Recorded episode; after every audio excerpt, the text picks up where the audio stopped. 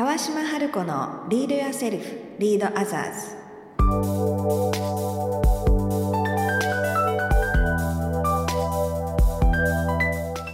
この番組は新時代を生きるリーダーのためにリーダーシップの高め方トップリーダーから学ぶマインドセットやスキルリーダーシップに関する世界の最新情報をお届けする番組です。こんにちは川島春子です。こんにちは、小賀静香です。今日もスタートしました。川島春子のリードやセルフリードアザーズ今日の放送では、春子さんから女性の働き方について、このワークライフバランスとかどうしたらいいの？というようなことをテーマにお話をお伺いしたいんですが。はい。もちろんです。かは、はい。いよろしくお願いしますあのちょうどね、えっと小泉大臣が育休取得っていう話も日本でも話題になりましたけれども、まあ、実はあれ日本だけじゃなくて、うん。海外のメディアもすごくたくさん報じていて、まあ、男性にとっても女性にとってもそれからあの企業にとってもあのフォーカスが当たるようなテーマだったんじゃないかなと思うんですがあのさっき静香さんが言ってくれていたワークライフバランスっていうあのトピック自体はやっぱりどこの企業でも必ずうん特に、えー管理職になる手前のええ女性たち向けの講演とかあの研修ではよく頼まれるトピックの一つでもあるんですよね。はい。であの多いのが両立を不安に思ってる。うん。両立不安って言って仕事と、まあ、自分の人生、ええ。もっと言うと家庭と仕事の両立、うん。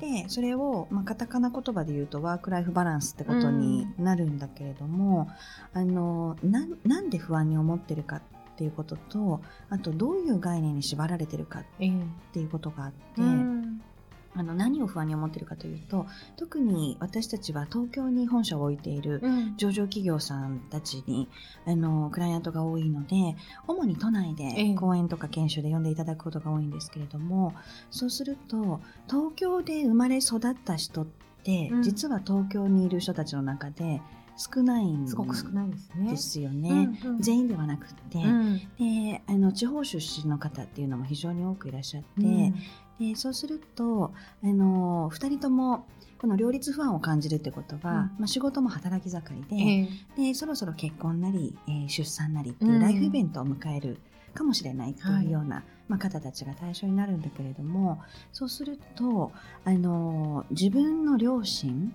もしくはご主人も2人とも地方出身の場合、うん。あの2人で生活を営んでいてで双方の両親は実家にいるっていう場合、地方にいて、うん。東京になかなか来れないとか。うん。うんとかっていう場合だとあの2人とも仕事働き盛りだから当然忙しいし、うん。そこにウェイトがある状態でかつ家庭を営むっていう時に2人でやりくりする分にはねそんなに負担は感じないけれども、じゃあ妊娠しました子供ができましたとか、子供が急に病気になりましたとか、うん。あるいは2人目がとかっていうふうになった時にあの SOS 出してすぐにお母さんが飛んできてくれるっていう、うん。物理的距離じゃない。っはい。ていう、まあ、家庭もすごく多くって。うちもまさにそうです。そうです私の実家は九州、福岡なので、そうですよね。はい。そんなに簡単には来てもらえないですね。うん。うん。でうちも静岡なので、うん。まあ、九州に比べれば近いとはいえお母さん飛んできてって言っても、うん。新幹線で1時間とか、うん。車でまあ3時間とかうん。かかるっていうふうに考えたらそれって結構現実的ではうんなくって、まあうちの場合は子供がまだいないので、うん。あの忙しくてちゃんと食べてるのみたいな感じで食べ物の現物支給が。栄養取って？みたいな。そうそうそう。あのすごい健康なお野菜とかね、うん。あのフルーツとか送ってくれたりっていうのはあってすごく助けられているんだけれどもあの現実問題やっぱり働き盛りの2人がうん。都心で。でしかもあの夫婦ともに同じ会社内で結婚してたり、うんまあ、組織に組織人として仕事をしてるっていう場合、ええ仕事のやり方の中で時間がフレキシブルにうん動かしづらいっていう夫婦も多いわけじゃないでですか。すね。そうするとやっぱりそこの両立不安っていうことを考えると、うんどちらかが時間を捻出して2人の中でやりくりしなきゃ、うんでそれはすごく大きくのしかかるわけですようね。んでそうなってくるとあのワーク・ライフ・バランスっていう言葉がこうのしかかってくるんだけど、はい。あの日本人は真面目だからなのかわからないんですが、ええ。ワーク・ライフ・バランスっていう単語じゃない、そうすると仕事と人生をバランスしなきゃ、うんうんうん均等に完璧にバランスしなきゃっていう言葉の呪縛にとらわれてる、なんかそのイメージはありますよね。50-50にするべきか、みたいな。でそういう方が非常に多くて、うん。でそうするとよくその相談されるのが、うん。ワークライフバランスとか働き方改革とかいろいろ言われている中で、あのどうしても起きてる時間の大半平うん。日仕事していて、家に帰るとご飯食べてお風呂入って疲れて寝ちゃうんですとか、うん。で週末とかも疲れて家でゆっくりしてるとか、うん。なんか趣味をする時間とかも取れないんですみたいな相談があるんだけど、それそんな悪いことじゃないよねっていう悪いことじゃないんですね、うん。なんかこうワークに偏りすぎなんじゃないかって思う人も多いかなと思うんですそけど。う、でその罪悪感からうん無理やり趣味を作ったっていう人もいて、う んでそうすると余計疲れちゃうんですみたいな、その何に向かって頑張ってるんだろうっていうのがバランスさせることに向かって頑張ってる感じですかね。っていう方が実際すごい優秀な方なんですけど、あの名前を言ったら誰でも知ってる会社のまあ優秀だと。ええ。会社にも認められてる方たちなんだけどすごい真剣に悩んでる。であのワークとライフとバランスっていう言葉の語源をよく講演では紹介するんですけど、うん。 Oxford Dictionary ってオックスフォード大学が出してる AA 辞典があって、ええ。で言葉の語源で言うとワークってあのお金を得るためにうん。行った精神的肉体的労働っていう定義があるんですよ。ワーク、そうなんですね。で、ライフってすごい大きな概念で、うん。生物と無生物を分けるものとか、そうなんだ、うん。なんかちょっと次元の違う単語ですね。次元が違う。とか あの動植動物とかあの人が生まれてから死ぬまでの期間。つまり人生 すべての期間え。とか、一番下の順番で一番下に出てきてるのが生命力バイタリティとかっていうのがあってつまりワークとライフってすごいこう次元が違うって言ってくれたけど、言葉の表しているうんうんサイズ感が全く違う。違うんですね。でそれをバランスしようっていんううん言葉になってるので、それはみんななんか語源まで知らなかったとしても、うん直感的にそこ葛藤しちゃうよねっていう。うん確かにね、うん違うんですね。なんかこう、ワークを含んでるのがライフうん。ってことですよね。そうそうそう。なんとかアズライフ、ワークアズライフとかっていう言葉もありますよね。そうそう、うんうん。だから普通に考えると一人の人の人生の中で、あの仕事があってう、ん。で仕事と人生をバランスするっていうこと自体がおかしいわけですよね、うんうんロジック的に。でね。うんうん。であの私たちがあの特にヨーロッパとかねうん。海外の女性役員向けのトレーニングの中えでえよく使っている言葉を日本でもよく紹介してるんですけどあの欧米だとホールライフっていう言葉を使うんですよ。うんホール全体のってことですね、すべての。うん。でホールライフってどういうことかっていうと、うん。一人の人として生きている人生全体の中に、うん人生全体の中に、まあ、それが一つの人生っていう意味なんだけど、その中にあのプロフェッショナルライフうんとパーソナルライフがあるうんっていうふうに定義づけるんですね。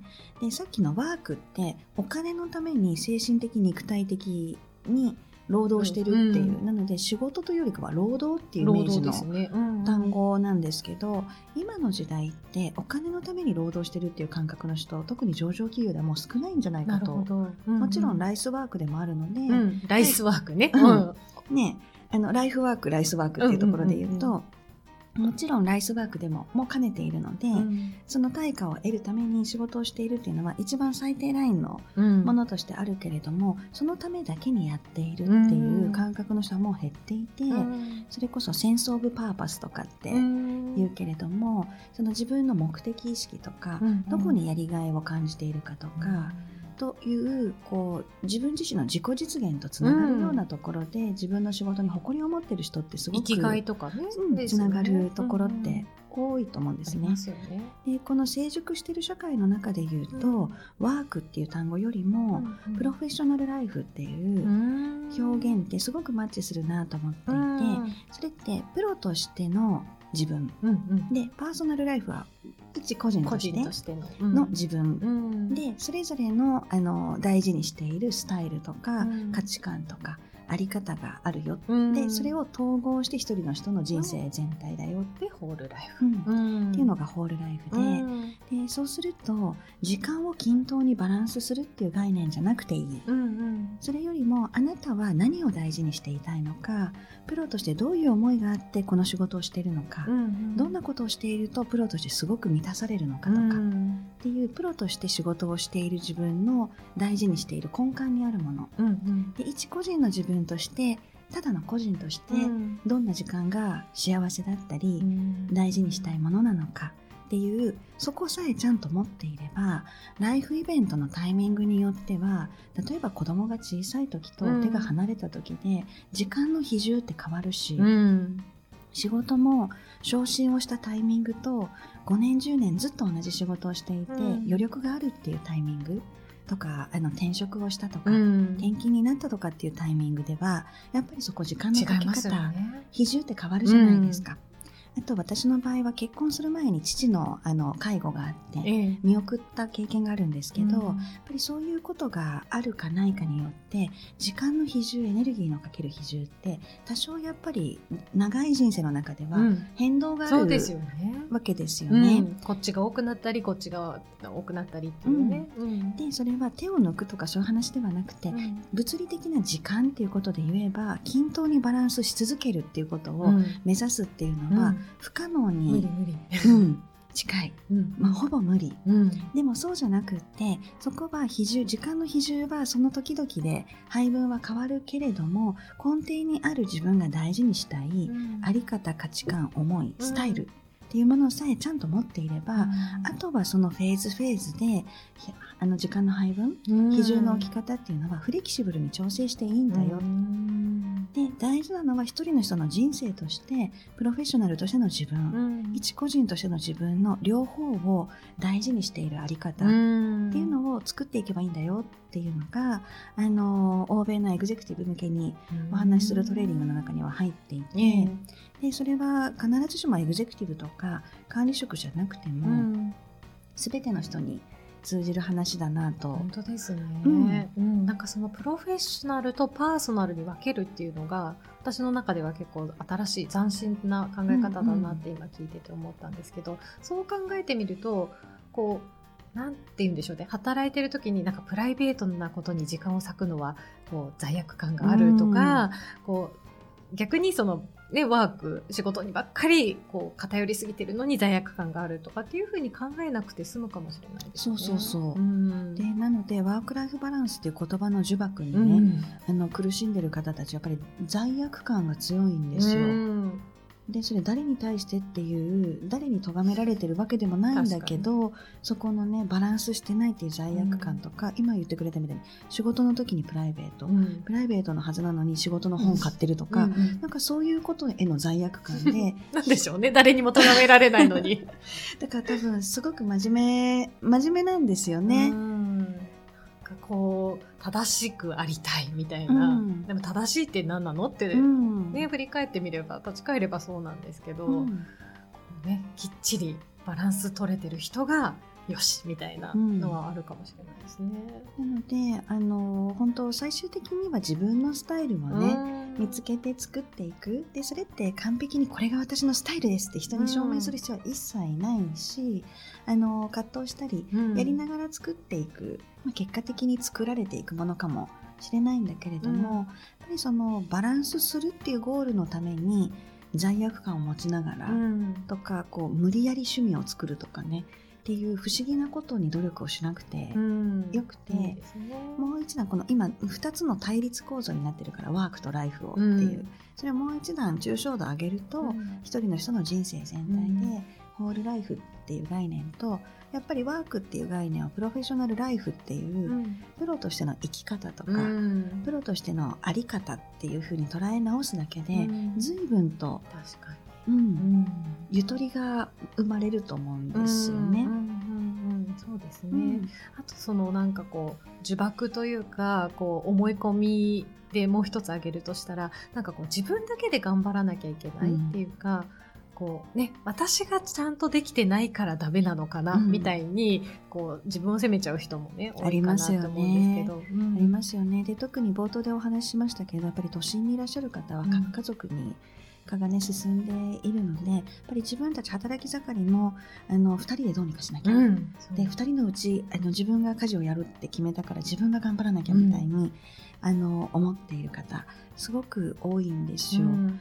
で物理的に1人の体で24時間しかないから、うん。一人で完璧に仕事もして完璧に家事も育児もやって、っていうのは、まあ、それもほぼ不可能に近い。うんそうですよね。うんであの地方の方が出生率高いんですよね、うん都心よりも。うんでそれはやっぱり地方ってあの地域で子育てするというかもちろん実家が近かったり、うん。あの親戚のおじさんおばさんが近いとか同級生の家族が近くにいるとか、っていう環境の中で助け合いが生まれやすいっうんていう背景があるからなんじゃないかって考察をしている人もいて。うん。であのそれも私たちがヨーロッパの、ね、エグゼクティブ向けのトレーニングから学んだ知識で、あの東京でもおすすめしてるのが、ホームチームを作ろうっていうのホーホームチーム？を、うん。うん。ホームチームっていうのはあの家とかうん。家族を支えてくれるチームを作ろうっていう話をしていて、あの欧米だと、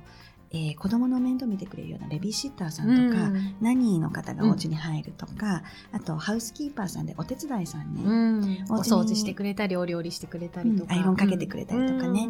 っていうのって心理的に抵抗がない、うん。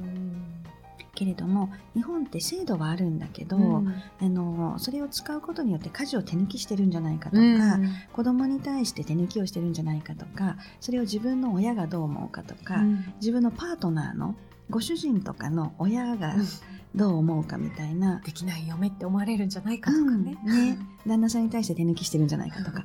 いろんなところであの私ってダメなんじゃないかみたいな、楽してるんじゃないかっていうまた罪悪感。どんだけ真面目なのって感じですよね。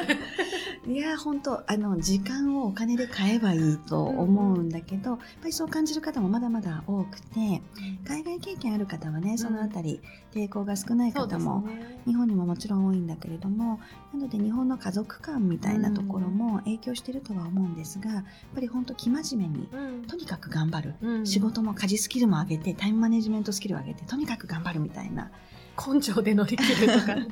方がやっぱり優秀な方って努力家なので、うんそうですね。うんで頑張る方が多いんですけど物理的にやっぱりね一人で全てを抱え込んで完璧にっていうのは、うんものすごく負荷がかかる上に物理的に体と時間が足りないっうんていう課題に直面するので、あのー助け合えるうん。チームを仕事ではチームいっぱいメンバーがいると思うけど、プライベートでもホームチームを作ろうっていう。